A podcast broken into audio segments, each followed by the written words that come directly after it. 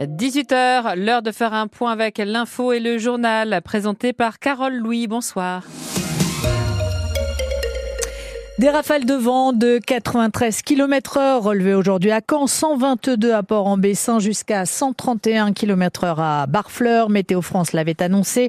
Conséquence, une quarantaine d'arbres sont tombés sur les routes dans le nord de la Manche où des toitures se sont envolées.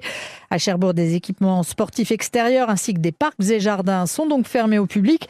C'est le cas aussi de la piscine d'Équeurdreville dont la toiture a été endommagée et qui est fermée jusqu'à nouvel ordre. Quelques coupures de courant ont également été signalées du côté de Coutances. Du vent et de la pluie dans le pays d'Auge à Pont-l'Évêque, les niveaux des trois cours d'eau qui traversent la commune ont atteint des pics jusqu'à 2,32 m pour la Touque ou 2,20 m pour la Calonne sans toutefois nécessiter l'évacuation d'habitants. Plusieurs rues ont été coupées, des parkings inondés.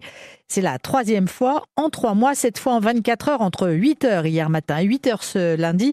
Il est tombé 37 mm de pluie, Elodie Touché. La calonne déborde et grignote maintenant la route. En quelques heures, Joël a vu passer le niveau du cours d'eau de 50 cm à 2,20 m son pic. Oui, ça monte très vite, oui. Parce que ce matin, on portait à pied là, là, et maintenant, il faut les bottes. Non, ça va aller. Oui, je vais passer là, sur le bord, hein. regardez. L'assurance de Christophe ne lui permettra pas de garder les pieds au sec. Ouais, c'est chaud quand même. Euh, là, c'est quand même haut. Là. Ouais, ça déborde, là. Après, je sais pas si ça va continuer à monter, mais ça craint. Alors Patrick joue la carte de la prudence. Il a déjà anticipé une éventuelle crue. On suit euh, pour voir comment ça va, ce qui va se passer. Mais bon, on a, on a monté quelques-unes de nos meubles au premier étage, juste au cas où. Marine est aux premières loges, mais elle ne panique pas. C'est la troisième fois cet hiver que la rivière déborde devant chez elle. Bah, la route, là, euh, si vous allez un peu plus loin, vous allez voir, ça, ça a débordé aussi. Euh, les bouches d'égout, elles se soulèvent. Enfin, c'est impressionnant. Pour l'instant, je pense que ça va redescendre après dans pas très longtemps.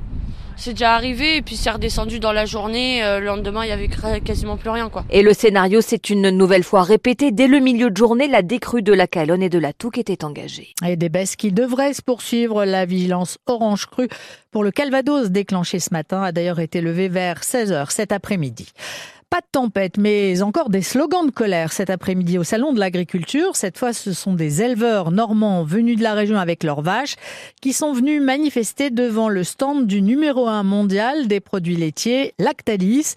Ils dénoncent notamment les prix bas pratiqués par le géant du lait et l'utilisation par l'industriel laitier de la mention fabriqué en Normandie pour ces camemberts. Les précisions de Patrick Mercier, producteur de camembert dans l'Orne. Lactalis est le seul à s'octroyer, à continuer de s'octroyer le droit d'utiliser le mot de copie, c'est-à-dire le mot fabriqué en Normandie, qui euh, laisse à penser que c'est du camembert de qualité avec un cahier des charges, alors que ça n'en est pas du tout. Donc ils utilisent bien sûr la pasteurisation, double pasteurisation, aujourd'hui on en est sûr, et la concentration du lait, ce sont des méthodes très éloignées de la recette initiale. L'AOP, c'est Bien sûr, les vaches normandes, elles vont au pâturage, c'est du lait cru, du moulage à la louche, et on a 63 pages de plans de contrôle qui garantissent qu'on est bien sur la recette traditionnelle. Nous, on subit la confusion. Concrètement, euh, l'appellation d'origine ne va pas bien, la race normande est en pleine diminution, on a baissé l'effectif de la race normande de 30% en 10 ans.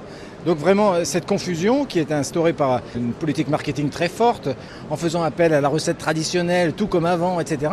Donc les consommateurs, surtout s'il y a le mot Normandie dessus, le consommateur est complètement perdu.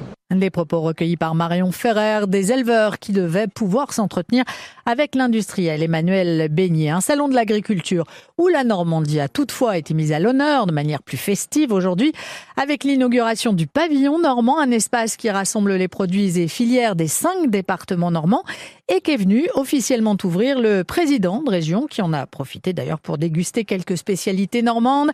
Les meilleurs produits du monde acclamés en toute objectivité Hervé Morin qui n'a pas manqué d'égratigner le gouvernement à propos de la crise agricole.